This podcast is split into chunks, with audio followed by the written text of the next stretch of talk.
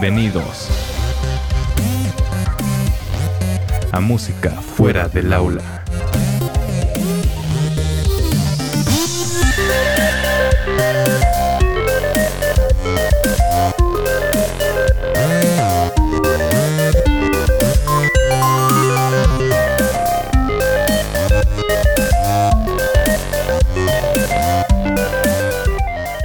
A todos, bienvenidos a nuestro segundo episodio de Música fuera del aula.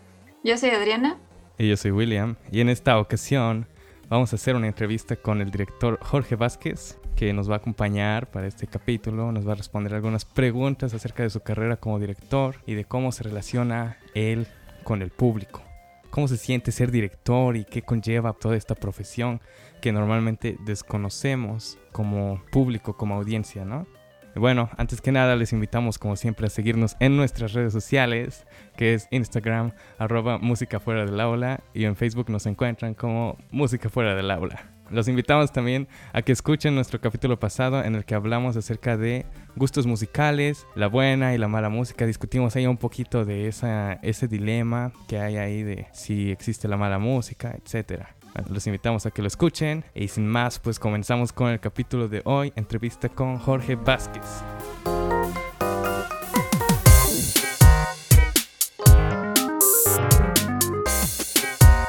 Música fuera del aula. Podcast.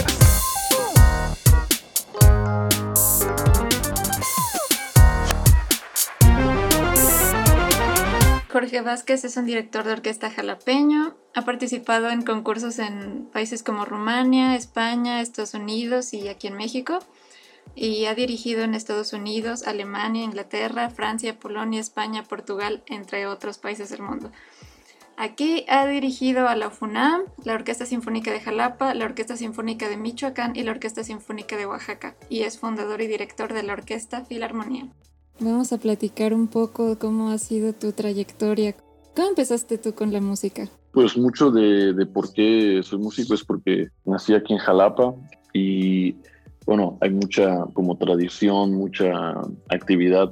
Antes creo que había un poco más fuerte que ahora y bueno, tuve la oportunidad de desde muy temprano tener el acercamiento con la Sinfónica de Jalapa y con el CIMI y entonces fueron como lugares ahí que, que, al principio entré como por hobby, ¿no? Como para hacer algo en las tardes y, de ahí me quedé hasta ahora. Pero así, fue, o sea, fue un acercamiento muy natural y, bueno, provocado en realidad por, por la ciudad, ¿no? Más que nada. Y ya que en el CIMI, me llevaban a mi hermana y a mí a la Sinfónica todos los viernes. Y entonces me acuerdo que vino un solista a tocar violín, no sé quién era, no sé quién era, me acuerdo que era el concierto de Bruch, pero no me acuerdo quién era. Y dije, oh, wow. O sea, como que me enamoré del instrumento. Entonces llegué a mi casa y dije, mamá, ¿sabes qué? Ya no quiero tocar cello, yo quiero tocar violín. Y ya al otro, fue a finales de un semestre, le di la gracias, la gracia al maestro Alfredo. Y ya de ahí este, pregunté en la oficina quién estaba libre y ya me dieron un maestro de violín. Y así fue como acabé tocando violín. O sea, fue una, una onda muy, muy a la, a la suerte. O sea, en mi casa mis papás no son músicos ni nada, ¿no? Entonces iban como aprendiendo con, conmigo y con mi hermana, que también estudiaba flauta transversa, como cómo era esto de, de, la música. Y entonces, ¿tú desde siempre fuiste encaminado hacia la música clásica o tenías como otros gustos aparte de eso? No sé, pues tal vez más adelante en tu adolescencia, de, pues no sé qué música te haya tocado, pero pues la música popular de esos tiempos. De aquellos tiempos. este, eh, no, hasta al, principio, pues yo creo que era como normal, como este, escuchaba de, pues yo creo que de todo lo que escuchan, no sé, tus papás en tu casa, o, tus amigos, muy normal, ¿no? Pero a mí me pasó en la adolescencia como al revés, que mucha gente ahora pensé que era normal entre músicos, pero me doy cuenta que, que no, que es un poco extraño lo que me pasó a mí, porque yo empecé como a los 15 años así obsesivamente escuchar pura música clásica. O sea, fue, ni siquiera fue algo que me dije a mí, fue como que, que algo que, que, yo muy a voluntad y con todo el gusto del mundo hice. Y empecé a escuchar solamente música clásica. Y entonces como que escuchaba otra música y como, bueno, no me molesta, como a la, la fecha, ¿no? O sea, si alguien pone otra música, no me molesta, pero es rarísimo que a voluntad escuche desde los 15 años o 14 años de otra cosa. O sea, eh, para mí, para mí no es trabajo ni me sobrecarga ni nada. O sea, como que, por ejemplo, ves que me estoy en YouTube y me pongo a buscar, no sé, piezas raras de compositores eh, medios desconocidos, sino que ahora con Filarmonía voy a estar programando cosas un poco más, más extrañas. Pero no, fue como a voluntad como que me obsesioné y compraba y compraba discos y los escuchaba y los escuchaba y los escuchaba, como que me pasó así y, no me dijo nadie, ningún maestro, ni fue algo muy, muy normal para mí y, hasta la fecha lo, lo, sigo haciendo así. Bueno, y me imagino que todo este gusto y pasión por la música clásica fue como lo que te llamó la atención para dirigir o cómo es que llegaste a ser director. Ahí también fue por azares del destino, eh, como acabé siendo violinista así por hacer el destino acabé siendo director porque a los 18 me invitaron a estudiar a Estados Unidos con un cuarteto y pues yo quería tocar música de cámara, ¿no? Yo, es más, nunca toqué en una orquesta juvenil, evitaba entrar a las clases de orquesta en la facultad lo más posible. O sea, no era que me fuera a hacer nada, era, me ponía, tenía un cuarteto y nos poníamos a ensayar, o lo mío era hacer música de cámara, ¿no? Era lo que, lo que yo quería hacer. Entonces me fui y entonces a los dos años contratan a un, al director nuevo de la orquesta de la escuela. O sea, era, estaba yo tan ignorante en eso que ni siquiera sabía cómo se sentaban las maderas. O sea, yo tocaba en los violines, los primeros violines, y ya para mí de mi fila para, para allá, para atrás, quién sabe cómo era todo. Nada más iba y tocaba, también en contra de mi voluntad, tocaba yo en orquesta. Y de repente esta persona teníamos que tomar una clase de dirección, eh, que en Estados Unidos no sé si aquí en México pase porque no, no pasé a profesional, o sea, no, me fui antes de entrar a profesional, pero eh, era una clase de dirección básica que todo mundo tiene que tomar. Entonces, porque él era el maestro nuevo, él dio la clase, que fue la única vez que la dio en los tres años que estuvo ahí, y me vio dirigir y, bueno, me invitó a ser su alumno y me dijo que podía dirigir y dije, bueno, pues es el director asociado de la Royal Philharmonic de Londres, ha tocado con todas las leyendas, tiene discos con medio mundo y pues ¿por qué no, no? O sea, fue como, bueno, vamos a probar. Se me, se me facilitaba mucho al principio y ha sido un proceso opuesto al que tuve con, con el violín, por ejemplo, ¿no? Que fue más escabrosa la, la subida. Aquí fue, ha sido difícil, pero hablando en, en, el, en, el, aspecto técnico o musical o, de ejecución, eh, fue muy, fue siempre muy natural, muy fácil. Como me acuerdo que me gané una posición con la Sinfónica de Miami, crearon un puesto para mí en la orquesta como director, como becario, y me acuerdo que el director decía, ¿cuánto tiempo tienes dirigiendo? Y le dije, un año y dos meses. Y me dijo, no, no, no, no, o sea, tú tienes dirigiendo más tiempo. Como que siempre fue muy natural y, y, tuve una comunicación muy así rápida, eh, fluida con mi mentor y creo que eso también fue un factor muy grande, ¿no? Como para que avanzara mucho más rápido que con el instrumento. Bueno, entonces se te presentaron las oportunidades y tú las tomaste. Entonces, ¿cómo nace la armonía a partir de esto? En 2014 eh, estaba en mayo, terminamos el semestre en la universidad en abril y allá había habido problemas con, mi mentor había estado teniendo problemas con la universidad de Estados Unidos porque ellos querían que le diera clases a 20 gentes y él decía, no, o sea, si yo voy a dar una clase de dirección bien, no pueden ser más de 5, ¿no? Porque no tiene nada de caso que nada más pasen a dirigir la orquesta dos o tres minutos y tampoco les parecía a la, oficina que dirigiéramos la orquesta, ¿no? Como hay muchos cursos de dirección, ¿no? Que son como patitos en ese aspecto, como que son directores y no dirigen. Y entonces hubo problemas, ya acabó el semestre y en mayo me fui a Berlín a un curso y estando en Berlín me entero que van a despedir a mi maestro y no sé qué. Y entonces yo dije, bueno, yo no tengo, o sea, no tiene caso que siga yo pagando aquí. Me tenía beca todo lo que era el costo como de extranjero lo tenía becado por el gobierno americano por promedio, pero aún así tienes que pagar. Dije, hombre, no, no voy a pagar otros semestres y yo ya sé que voy a ser director y, y, van a correr a mi mentor, ¿no? O sea, ¿cuál es el punto de estar aquí? Y entonces, entre una cosa y otra, decidí salirme de la universidad y terminar, me faltaba un año, ¿no? Y la universidad, como yo fui el único alumno del maestro que lo defendía y metía cartas y todo. Es más, llegamos hasta, se iba a demandar a la universidad por varios millones de dólares para indemnizarlo por los daños que habían hecho a su contrato y después contacté a un senador federal, él es un senador por Florida y la oficina del senador forzó a la rectoría de la universidad a hablar conmigo y este, con un representante del Congreso de Estados Unidos ahí. Y entonces ya les, les enseñé todos los emails y todo, cómo habían manipulado todo mal. Entonces, obviamente, cuando, según la universidad tenía que considerar, pues a mí me quitaron esa beca y me dijeron, pues si quieres acabar, pues paga. Y era más de medio millón de pesos.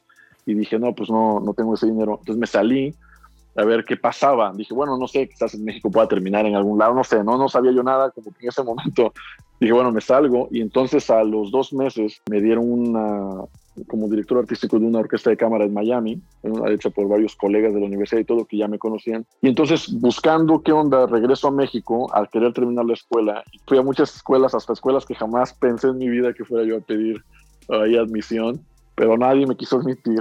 Y entonces, de repente, digo, bueno, podríamos hacer un proyecto en Jalapa, ¿no? O sea, en Jalapa hay mucho músico. Los dos conservatorios que están ahí son conservatorios muy fuertes de música. Entonces, podríamos hacer algo. Y entonces vine a ver a la persona que era el director de la orquesta de la ciudad y le dije, oye, mira, tengo esta idea y no quiero dirigir todo el tiempo, pero podríamos tener un flujo de artistas muy fuerte, no sé qué.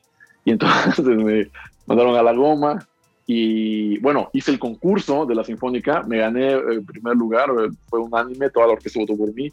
Y ya de ahí fue que, que cuando sabía yo que iba a hacer el concurso cierto día, programé que el debut de Filarmonía fuera ese día. Y la razón por la que hice Filarmonía fue porque yo quería dirigir aquí. O sea, imagínate, eh, en Estados Unidos, pues estaba dirigiendo, pero es muy difícil, o sea, sabes, no eres local, no tenemos allá la mejor de las reputaciones, sabes, como que también para irte a Europa ven a un director mexicano de 24 años, así de, bueno, ¿y este qué, no? Eh, o sea, sabes, como que, y, eso implica dinero en, aviones, en renta, en... Además, venía yo salido de, la escuela, o sea, no tenía yo nada, el único currículum que tenía que había estudiado con mi maestro, ¿no? Entonces dije, bueno, creo que estoy preparado y creo que puedo hacer algo. Entonces, cuando me aceptaron en el concurso de la Sinfónica, me puse a desarrollar el concepto de qué orquesta me, gustaría tener a mí. Y entonces fue que programé el debut de la orquesta el mismo día del concurso. Programé dos programas diferentes, o sea, para que dirigiera uno en la mañana y en la tarde. Entonces contacté a la gente que conocía o de la que me acordaba, porque me fui casi ocho años o siete años antes de eso. Y pues yo nada más venía a ver a Infopaz, ¿no? Dos semanas al año o tres, ya. Y entonces fue muy claro como el concepto pero más que nada era como una parte de lo que había yo ya vivido afuera, lo quería traer para acá. Como que dije, bueno, allá afuera ya lo tienen, ¿sabes? Mucho de, del por qué la gente puede avanzar allá afuera más rápido es porque tienen acceso a información de primera, a experiencias de primera, a solistas de primera. Y cuando eres joven y te sientes a tocar en la orquesta con un solista de primera, te cambias, o sea, tú cambias, ya no regresas la próxima semana a estudiar igual. Cuando trabajas con un director que puede hacerlo, también cambia tu forma de escuchar, como que a mí, yo eso que yo he vivido, yo lo quería compartir, pero no yo solo, o sea, yo quería pues que me ayudaran, ¿no? Por, uno muy inocentemente cree que la gente va a querer hacer también equipo, pero no. O sea, eh, en realidad nació mucho de la necesidad o, del, o de querer hacer algo aquí en México. La verdad, se creció tanto que ahora, o sea, aunque tenga compromisos en todas partes, eh, ya no lo puedo dejar. O sea, ya la orquesta ya, ya existe y creció a un punto donde o sea, ya es como, no gano ni un centavo al, de, al con Filarmonía, ni nadie gana un centavo, pero ya es como un trabajo de, de, tiempo completo, ¿sabes? O sea, aunque ellos saben, aunque ande yo aquí o allá o aquí o allá, eh, siempre procuro que, que, no perdamos como la constancia y todo. Entonces nació de eso, de esa idea de poder crear esa sinergia y creo que sí se pudo porque ahora que cumplimos cinco años o seis años puse un video de que yo grabé a la semana del primer concierto con los músicos primeros y lo que dicen sobre su experiencia en el concierto es lo mismo que diría un miembro de hoy en día y que hayamos mantenido esa línea durante seis años en la ética de trabajo es súper importante y, y, ese era como el objetivo, ¿no? O sea, eso fue lo que me llevó como la querer poder dirigir acá. Me di cuenta que nadie, o sea, no te iban a abrir las puertas, es muy político el asunto de la dirección aquí y dije, bueno, pues vamos a hacerlo nosotros y, ya, de ahí de repente pues, se creció hasta donde estamos ahorita. Genial. Oye, ¿y cómo es que tú pudiste sacar este proyecto adelante? Porque pues, como dijiste, no, no estás cobrando, pero, o sea, me imagino que hubo muchos obstáculos. Bueno, yo nunca he hecho una orquesta, ¿no? Pero yo me lo veo como algo muy difícil de lograr y sobre todo que pues sea constante, que puedes tener a los músicos que siempre vayan a los ensayos, porque pues uno como músico a veces como que si no te pagan, pues te da más flojera o cosas así, ¿no? Entonces, ¿cómo lograste así? ¿O fue como algo fácil? No, no, no. Una vez me preguntaron, eh, cuando tuve mi debut en la UFUNAM, me preguntaron eh, los de TV UNAM así como, ¿qué era en mi carrera hasta ese entonces de lo, de lo que más estaba orgulloso como director mexicano? Y yo creo que la pregunta iba como provocada para decir, no, pues mi debut aquí, ¿no? Y les dije, poder tener mi orquesta. O sea, no porque sea mi orquesta, sino que ha sido, han sido seis años de retos diarios. O sea, problemas, de vicisitudes, de... O sea, podría escribir a estos seis años un libro de todo, o sea, un manual de, de cómo resolver cosas de... Eh, ¿Cómo, ¿Cómo es que vienen los músicos a tocar? No sé, ahí tendrías que preguntarle a los músicos por qué. Yo a, veces, eh, por más, por ejemplo, que hemos querido como proveer las mejores situaciones y que hemos trabajado muy fuerte, sobre todo en los últimos dos, poder como financiar la orquesta, ¿no? Y que es un proceso muy lento. Eh, ya lo estamos empezando a lograr, pero es muy lento, o sea, porque le piensa poner números a todo y los costos se van a los seis dígitos, ¿sabes? O sea, es, es, es muy, muy fuerte. Pero, o sea, yo siempre me sorprendo de grata, o sea, obviamente la orquesta ya tiene un nombre y tenemos una forma de trabajar que es muy placentera, ¿no? Pero, o sea, yo siempre me sorprendo de manera muy grata cómo en la orquesta los músicos siguen viniendo, hay ya una especie de lealtad muy fuerte hacia la orquesta, una disciplina eh, muy fuerte también y un compromiso muy fuerte, porque, o sea, primero vienen gratis, que eso es algo, algo muy importante y muy, muy fuerte. Eh, ellos tienen que imprimir su, música, ¿sí? Los ensayos no son, no el club de Pancho Pantera, o sea, los ensayos, si tú vienes a un ensayo mío, vas a decir, ¿por qué? pues cuánto les paga este cuarto, o sea, no, no, los, no los abusos psicológicamente ni nada, pero soy muy exigente en los ensayos, o sea, la expectativa que tengo de ellos en los ensayos es igual o más grande que cuando voy de director huésped a una orquesta. Sí, o sea, cuando vas de director huésped a una orquesta, pues cada orquesta tiene su modo, su tradición, hay ciertos músicos que no les puedes decir nada, pero acá no, o sea, yo, yo los, yo ensayo y la expectativa es igual como si estuviera en Europa o en Estados Unidos, ni siquiera en México. O sea, la barra que tengo es esa. Y por alguna razón, el nivel de compromiso, de disciplina, o sea, las veces que hemos ido a los viajes, las veces que hemos tenido retos como los de hacer ópera o las veces que hemos tenido problemas de que, ¿saben que Ya me corrieron del ensayo, aquí ahora hay que ensayar el lunes aquí, el martes allá, el miércoles aquí, el jueves en otro lado y ahora el concierto en lugar de ser aquí va a ser allá. O sea, todo eso, o sea, de que hay sillas, no hay sillas, hace frío, hace calor, este, van a estar cómodos, van a estar súper incómodos. Es un nivel de compromiso tan fuerte que es inclusive más grande y con más profesionalismo que las orquestas mejor pagadas de México, las cuales ya he dirigido. O sea, no, no es no es rollo mío, ¿sabes? O sea, es, es impresionante. Eso yo creo que, que lo tendrías que preguntarle a, ellos. Yo no sé, o sea, yo la forma en la que lo veo desde mi punto de vista es que yo intento dar lo mejor que puedo para ellos. O sea, todo el tiempo la orquesta no se trata de mí, eso lo entendí desde muy temprano. Yo no soy la orquesta y no me gusta ser como, no estoy en todas las fotos. O sea, obviamente no hay cosas como mi nombre o que doy las entrevistas o así, ¿no? Que es como lo que hay que hacer, el protocolo pero la forma en que yo lo veo es que tengo que poder ser el mejor director que puedo para ellos y todo lo que eso conlleva, que es estar bien preparado. O sea, yo practico todos los días, intento dirigir mejor cada vez, ensayar mejor cada vez, intento que ellos se sientan orgullosos de venir a tocar. Yo creo que eso es algo que, que, en México no, en Latinoamérica no hemos aprendido, a gente que se sienta orgullosa de ir a trabajar. No importa quizás en la Filarmónica de Berlín o en una orquesta comunitaria, la, gente tiene que, sentirse orgullosa de ir a trabajar. Y eso, todo, o sea, el, producto en, redes sociales, los solistas, el, mi nivel de preparación como director, ya a la hora de trabajar, todo, inclusive hasta, hasta, hasta ponerse no nervioso a la hora de, de que tengamos programas difíciles o situaciones difíciles, ¿sabes? No, no perder como la, la cordura o no, no explotarse. O... Este es, un, es un juego mucho de, de, resistencia y de resiliencia como director, pero desde mi punto de vista lo único que procuro cada vez es proveerles la mejor experiencia posible cada concierto. Y, y, que ellos se vean trabajando ahí y que se sientan orgullosos de trabajar en la orquesta. Yo creo que eso, haya o no haya dinero, y esta es una prueba, eso hace que la gente esté feliz tocando.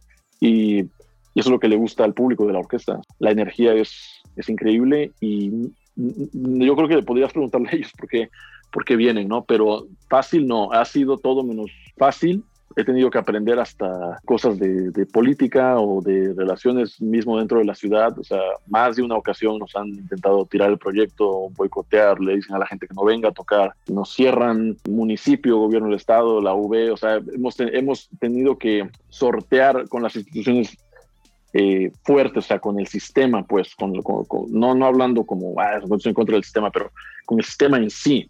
Hemos tenido que, que, que sortear todo eso y ha sido un, aprendizaje así espectacular. O sea, ahora que estamos en esta nueva etapa, que tenemos donde tocar, que tenemos una videoproducción de primera eh, y que ya tenemos una orquesta más sólida, es mucho más cómodo con todo lo difícil que todavía es que las primeras veces, ¿no?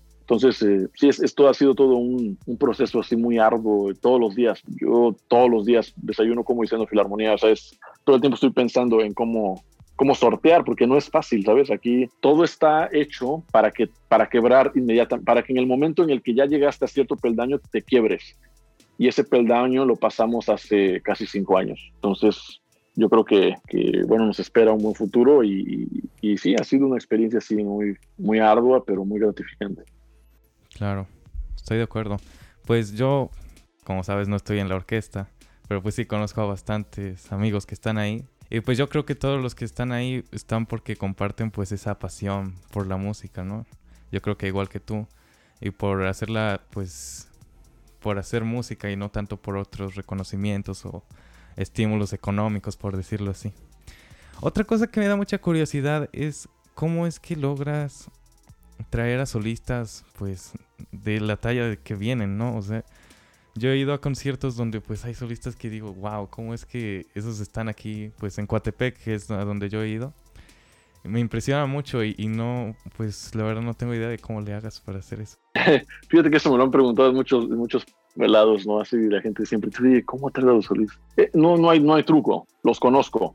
Hay, de alguna manera hay alguna conexión. Yo creo que con el 80% de ellos ya los conocía de antes, o, o alguien que ya vino me conectó con ellos hay otros que me escriben solos y me dicen, oye, yo sé que no pagas y el, concierto, o sea, la orquesta está increíble y yo quiero ser parte de eso, por favor.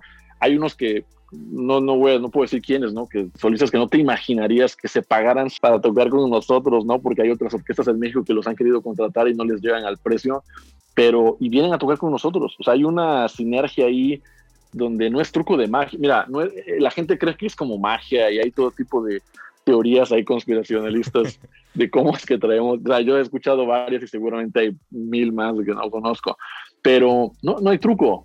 Cuando haces las cosas bien, pero verdaderamente bien, o sea, no, no es, eh, hago las cosas bien nada más para sentirme bien yo con lo poquito o mucho que hago, no. No, verdaderamente bien, o sea, cuando hay un resultado tangible, de verdad, y lo sabes manejar, o sea, porque es todo, o sea, es conocimiento, de las redes sociales, es conocimiento del comportamiento de grupo, es conocimiento de tu público, de tu competencia, de, de qué quiere la gente. O sea, es como, por ejemplo, hay orquestas como la de aquí, que ya tiene muchos años, pero hay solistas que yo he escuchado desde que tengo seis años y todos los años vienen y es como, está bien, ¿no? Pero vamos a, vamos a, aquí a, sacudir un poquito el, asunto y, y, vamos a traer, por ejemplo, eh, todas estas personas que han venido y que me lo han pedido, además, que son súper populares en redes sociales, o sea, que ellos llegar un mensaje de ellos y decir, ¿sabes qué? Yo ya encontré cómo ir a México, puedo tal fecha, podemos hacer un concierto. Eh, hemos llegado a ese punto y, y, eso lo único que hace es que vas creando un portafolio entre tus contactos contactos nuevos que después se vuelven tus contactos y vas haciendo una pirámide, ¿no? Pero es un trabajo muy arduo también de mucha delicadeza. ¿Qué producto voy a entregar? Qué publicidad, es un compromiso llenar el concierto, o sea, sabes, como que no nada más es traerlos y ay, qué fácil está. O sea, de repente te dicen, bueno, quiero tocar tal concierto porque en un mes lo toco con tal orquesta, entonces pues, yo pienso, no tengo timbales, no tengo, no tengo la cuerda, no tengo nada, y les digo, sí, adelante, o sea, y aquí nos tronamos los dedos viendo cómo, dónde, o sea, cómo vamos a ensayar, a veces las fechas me dicen los niños de la orquesta, oye, pero es que hay exámenes en esa fecha. Yo sí, ya sé, pero mira, si quieres ven a dos ensayos, no vengas a dos. es como que es una negociación abajo ahí para, para poder hacerlo. y entonces los solistas vienen, se dan cuenta de, de, cómo está el asunto y dicen, oye, yo quiero volver a venir. absolutamente todos los solistas, excepto los locales, pero todos los solistas internacionales que han tocado con nosotros, todos, saliendo del concierto, me dicen, ¿cuándo puedo volver a venir? Eso es increíble. O sea, ¿sabes? Y, y bueno, hemos creado una plataforma y ahora estamos trabajando en crecer la plataforma todavía más y van a venir este año y el que viene artistas, artistas eh, diferentes y, cada vez le vamos a ir subiendo más al, volumen de, de, la calidad ahí con los solistas. Yo quería preguntarte, bueno, estabas hablando de cómo es tu relación con la orquesta y con los músicos que han seguido fielmente la trayectoria de la orquesta, compartiendo tu pasión, o sea, se escucha cómo disfrutas tanto el proyecto que hiciste y pues yo he tenido la oportunidad de participar en ese proyecto al que le tengo muchísimo cariño y yo creo que todos los que, los que hemos estado ahí nos sentimos igual, así como agradecidos y compartimos la misma energía de hacer música. Pues yo creo que aparte de, nosotros que estamos ahí como adentro de también el público, yo creo que se da cuenta y está pendiente de la orquesta, sigue siendo un proyecto que la, la gente le tiene mucho cariño también. Entonces, ¿cómo sientes tú como pues como director estás en medio, ¿no? Eres el, el, que tiene un contacto más directo con el público, estás en medio. ¿Cómo sientes tú la experiencia de estar en medio de entre los músicos y el público? Sí, es una responsabilidad. Con los músicos es una situación, o sea, con la mayoría la relación es muy sencilla. Considero que son gentes muy profesionales, que, que tienen muy en claro por qué van a la orquesta y, y es fácil, ¿no? Ah, como siempre, hay, algunos, miembros que han estado en la orquesta o que están en la orquesta donde es un poquito más, eh, no complicado, pero ni difícil, pero distinto, ¿no? Cada, quien tiene sus personalidades, eh, han pasado por la orquesta gente con personalidades muy fuertes y, bueno, hay que saber cómo llevarlo todo por el bien del grupo, ¿no? No se trata, como dije hace rato, de mí. Y ah, con la gente, pues sí, conllevas una responsabilidad social, o sea, ya me empezó a pasar de, hace un tiempo para acá que la gente me reconoce en, la calle o voy a un concierto y, sabes, empiezas a tener una cierta responsabilidad social, como a qué conciertos vas o no vas, eh, si vas a un recital o no, si llegas a una escuela o no, si puedo, ya sabes, ya no puedo tener, por ejemplo, en Facebook, en mi Facebook personal compartir alguna estupidez o darle like a esto o al otro o hasta dar mi punto de vista político en algo, porque ya representas a un grupo de, gente, ¿sabes? Que, nos, tienes que respetar esa ideología y tienes de, de, cada quien en cosas que son así de personales como lo político, lo social, y, tienes que tener tienes esa, responsabilidad de, de que, bueno, la, estamos aquí por la música, nosotros tenemos esta visión que, que donde la prioridad es la música y los conciertos y es la orquesta y la orquesta tiene un perfil humano, etcétera, etcétera.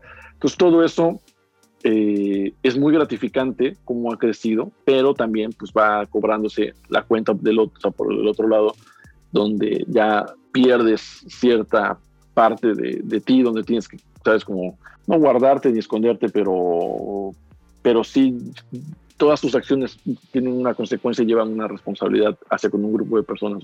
Es gratificante, pero sí, sí, es una, es una responsabilidad más que, más que un regalo, lo de estar ahí en, medio. Me imagino.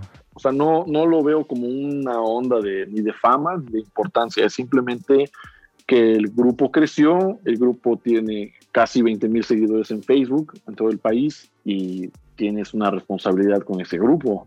Me acuerdo que cuando fui a Tlaxcala a dirigir, antes de que la orquesta fuéramos con orquesta, fui a dirigir un concierto con un ensamble de cuerdas ahí que me invitaron. Y querían hacer como la orquesta del Estado otra vez. Al final no les funcionó, pero me invitaron a hacer ese concierto nada más. Y me acuerdo que estaba yo comiendo en un restaurante en el centro de Tlaxcala y llegó alguien y me dijo en el hombro, oye, tú eres el director de Filarmonía, ¿verdad? Y yo, ah, sí. Oye, ¿me puedo tomar una foto contigo? Y yo, ah, ok, sí, qué raro, ¿no? Pero nunca había pasado algo así. Después fui a, hacer eh, para el concurso de ser titular en la Sinfónica de Michoacán, ¿no? Y con la entrevista de la orquesta, ya se supone, pues, les preguntas, ¿no? Que cualquier pregunta que tengan, para que te conozcan o lo que sean, este, o te prueben o lo que sea. Eh, pues así ya les tocaba el turno y alguien, nadie alzaba la mano y alguien alzó la mano y me preguntó, oye, quería que nos platicaras de los solistas de Filarmonía porque seguimos aquí la orquesta, no sé qué. Y yo, bueno, está bien también me pasó ahora cuando fui a Chiapas hace un año y medio, también oye, de Filarmonía, director de Filarmonía, cuando fui a la, a la, a la UFUNAM dirigir también de TV UNAM, después de que vio que lo de Filarmonía, me dice en el break, oye, este, ahorita a ver si nos platicas de Filarmonía, porque yo lo sigo en Facebook. Ya cuando empiezas a, a, darte cuenta de que ya no soy Jorge Vázquez, sino que soy el director de Filarmonía, eh, ya tienes que, ir midiendo, pues sí, todo, porque eh, te digo, no es una cuestión de importancia ni de fama, es simplemente una responsabilidad que viene con el trabajo y que tengo muchos colegas directores que no tienen ese cuidado o esa mesura y creo que también eso es parte de que el grupo se sienta cómodo viniendo a tocar porque hay una línea profesional de, ética y de todo hacia dentro de la orquesta y que eso me toca poner el ejemplo a mí, ¿no? O sea, no como ser un, santo, ¿no? Ni un cura, ¿no?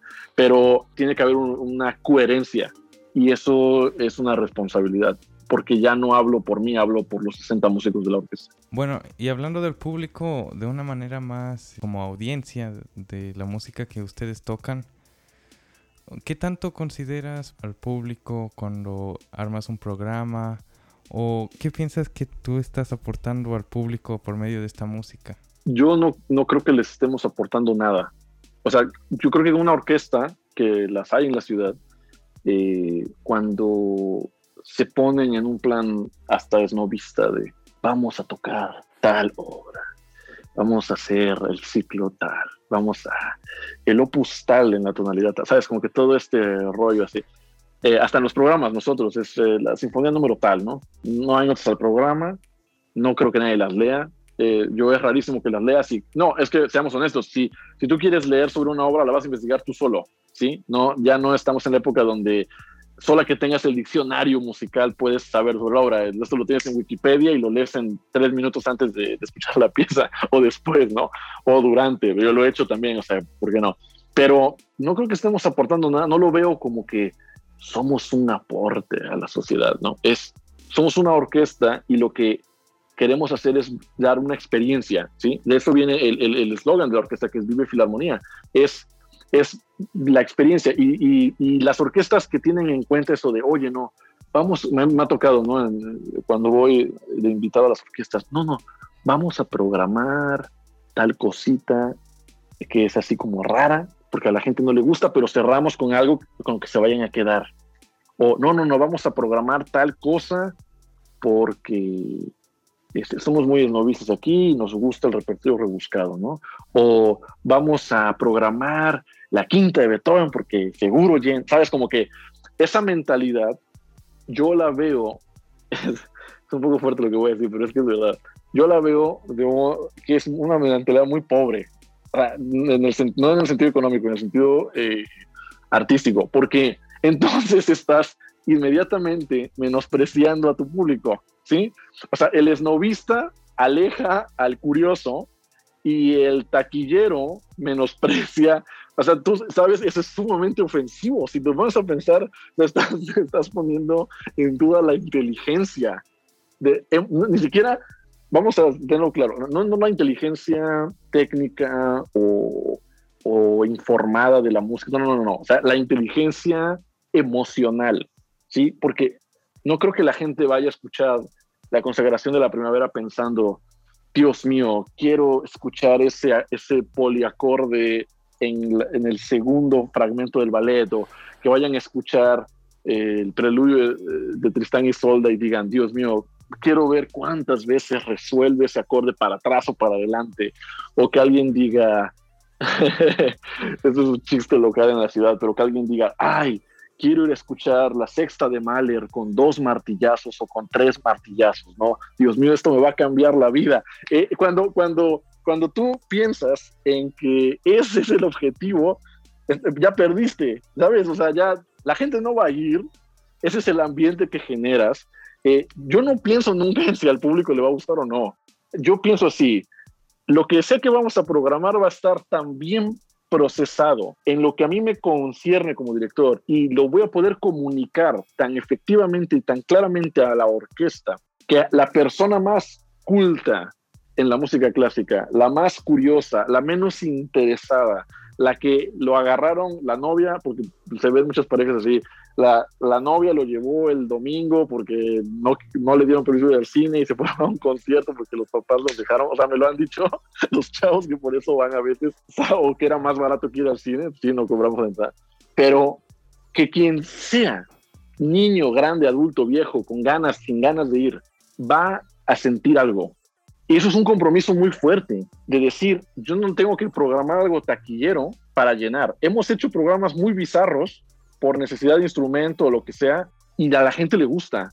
O sea, hemos combinado lo que en otras orquestas luego propongo y me dicen, no, pero eso no, eso no vende, o eso no queda. Eh, y, y, y, no, no me preocupo si les va a gustar o no.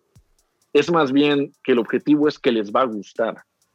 ¿Sabes? Eso te cambia completamente la óptica, porque entonces tú llegas a la partitura como director con un super reto que es el de comunicar una idea tan clara que la orquesta lo pueda hacer. Es como el último concierto que tuvimos, que eh, eran invitados muy, muy VIP ahí en, nuestra nueva sede, eh, en Galdea Domínguez Luis, que era, es gente que, bueno, es muy culta en el sentido del arte visual, ¿no? Pero en la música, pues son algunos sus primeras experiencias o, o hay un conocimiento, pero no, no así como extremadamente esnovista, porque es gente que es muy culta, pero, pero su pasión es las artes visuales. Y no me he medido en ninguno de los tres programas que hemos hecho ahí si les va a gustar o no es simplemente que tenemos el compromiso. Y en el último me encantó que después del primer movimiento de la suite de Peleas y Melisande de Foré, que es un movimiento lento, súper impresionista, aplaudieron.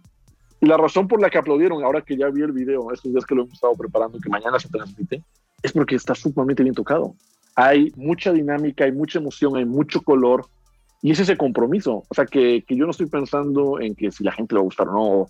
¿Sabes? Cuando empiezas con el, ah, soy artista y soy un gran aporte, ya estás jodido. O sea, ¿sabes qué? Mejor no lo hagas, eh, vete a hacer otra cosa, porque si te pones enfrente de la partitura, entonces no la vas a ver, ¿sabes? Aunque la tengas en la nariz, no, no la vas a ver. Y esa es la, mucha de la mentalidad en la programación, es que vamos a tocar de todo, o sea, desde lo barroco hasta, eh, estoy en el proceso de comisionar obras contemporáneas que ya sé que la orquesta no les va a gustar, lo estoy empujando poquito a poquito a siglo XX, ¿sabes? Eh, estoy ahorita programando un poquito unas piezas de, de Ives para abril, de Ravel, el de Busy la primera vez me veían feo, ya la segunda vez ya fue más como, ah, mira, ya esto está más padre. Y es, esa vez es como, vamos, los voy empujando porque tenemos que explorar ese otro extremo, ¿no? El que se acerque más acá a la, a la música de nuestro tiempo y, y que podamos tocar todo que cuando la gente nos escuche tocar Bach, Mozart, Haydn, Beethoven, una obra que comisionamos, Schoenberg, Mahler, Brahms, lo que sea, la gente le guste. ¿Sabes? Cuando vas a la Filarmónica de Berlín, no te fijas en qué van a tocar. Tú quieres escuchar a la orquesta porque sabes que la orquesta va a tocar bien. Y esa es la mentalidad que tenemos en Filarmónica. También el, me imagino que ha de ser un reto tener la orquesta en Jalapa, que tiene una tradición de escuchar música clásica y que ha tenido pues la orquesta más antigua de México. ¿Cómo sientes tú la diferencia o si es que percibes una diferencia entre el, público cuando tocas en un lugar o en otro lado? Ah, tú has tocado en muchos lugares, entonces, ¿cómo sientes si es que percibes alguna diferencia? A ver, estar en Jalapa es un arma de doble filo. Por un lado, hay muchísimo músico. O sea, de verdad, los programas que podemos hacer, no lo, hay orquestas en otras partes del país que no podrían, no podrían programar y ya es gente experimentada, no podrían hacerlo, por muchas razones, ¿no? Pero pues sí, está la orquesta más antigua del país y las escuelas y las orquestas de las escuelas y levantas una piedra y salen orquestas. Yo siento que cada año salen más y más orquestas. Que además a mí me encanta que los músicos de Filarmonía, a mí me encanta verlos en, en las fotos de otras orquestas, de verdad. Yo, yo lo he platicado con Adriana. Sí, a mí hay otros directores que no les gusta tanto, pero a mí, me, a mí me encanta verlos en otras orquestas porque al final son experiencias, ¿sabes? O sea, cuando ellos van creciendo, van creciendo también con, conmigo y con todos, ¿no? Y, y crece el circuito de la ciudad.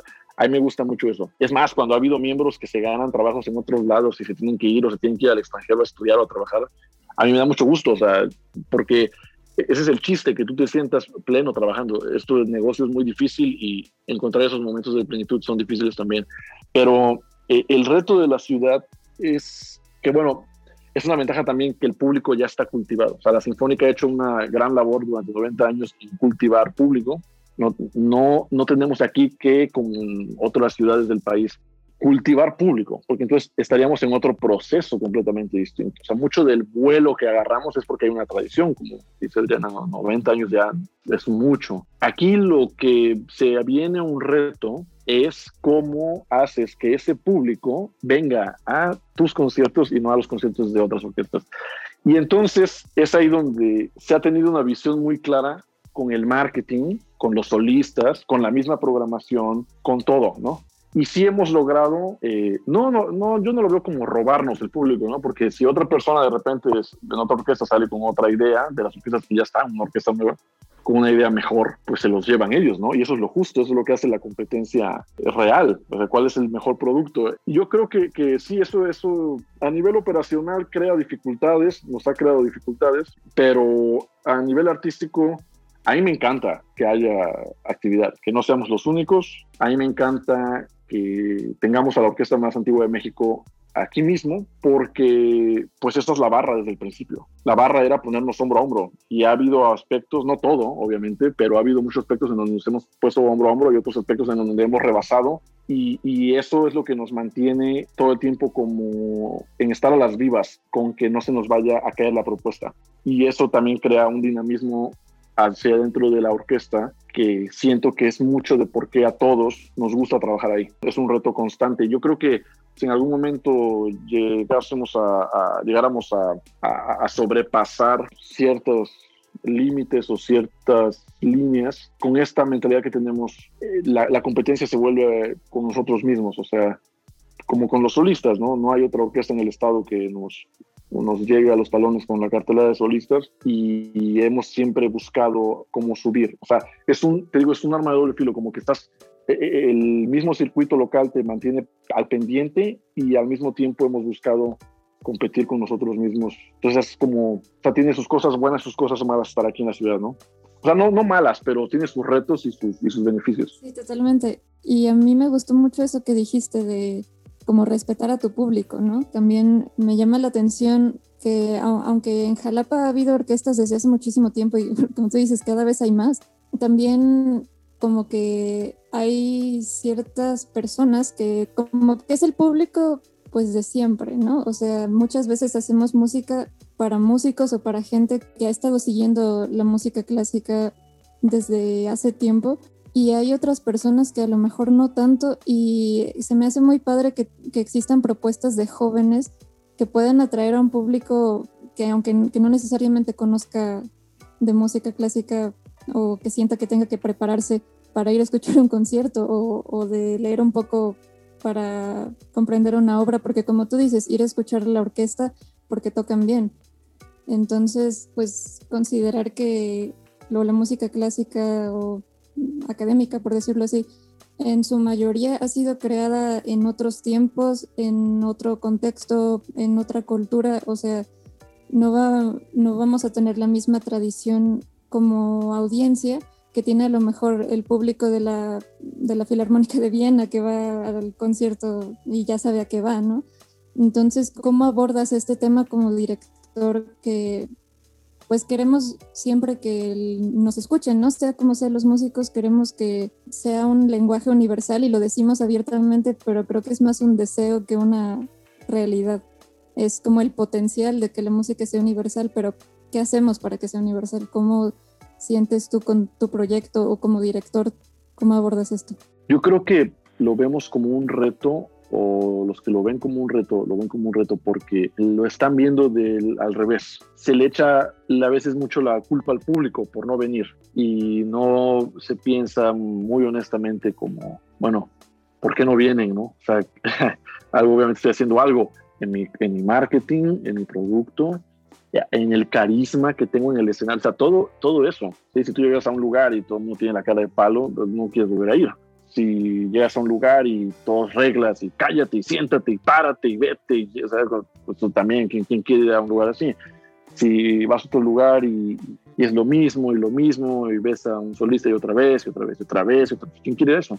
Es como, tienes que pensarlo así, es como si Cinépolis pusiera las mismas películas todo el tiempo desde hace 30 eh, años o si Cinépolis llegas y te dice, ah, pásele rápido y no haga ruido con las palomitas, ¿sabes? Como que todo eso. Sí, o sea, imagínate que te, tienes que, es nuestra responsabilidad hacer que la gente venga, no es la gente la que no viene. Es nuestra responsabilidad. ¿Cómo mantiene ese producto? O sea, cuando es, todo, todo se complementa desde, desde que la gente esté feliz tocando. Eso la gente lo ve. Hay mucha gente que me lo ha comentado. Es que me gusta venir aquí aunque estemos apretados en la iglesia o haya frío o calor o lo que sea, a veces hemos tenido que pedirle a la gente que nos ayude a mover las bancas y todo. Vienen porque dicen es que tocan con tanto gusto que me hacen la semana. Y eso, eso es muy bonito porque no fue como, wow, es que sabes que esta transición, qué bruto cómo estuvo, lo que sea. Y también, obviamente, tienes que mantener un estándar, o sea, ya no dejar mentir. Hay muchas veces que nos va súper bien. les mando un mensaje, les digo, ¿saben qué? Como ahorita, ¿no? O sea, nos fue súper bien, pero hombre, los micrófonos agarran todo y hubo gente que metió las patas ahí y les dije desde el principio, ¿sabes qué? Los micrófonos van a grabar todo, no se, no se, no se pueden esconder en la sección y, y ni modo, o sea, me acuerdo también la vez que fuimos a Morelia, me acuerdo porque varios me vinieron a decir como, no, tranquilo, va a estar bien. Estábamos ensayando el último ensayo, ya, era, ya nos habíamos pasado 40 minutos de la hora en la que se acababa el ensayo y les dije, vamos a hacer otra vez todo este movimiento porque tiene que salir como yo quiero que salga y, les dije, me acuerdo que les dije, porque no voy a ir hasta Morelia a tocar un hueso nada más y a poner en Facebook que fui a Morelia. Vamos a ir a dar el mejor concierto y no me voy a ir de aquí hasta que no toquen para dar el mejor concierto.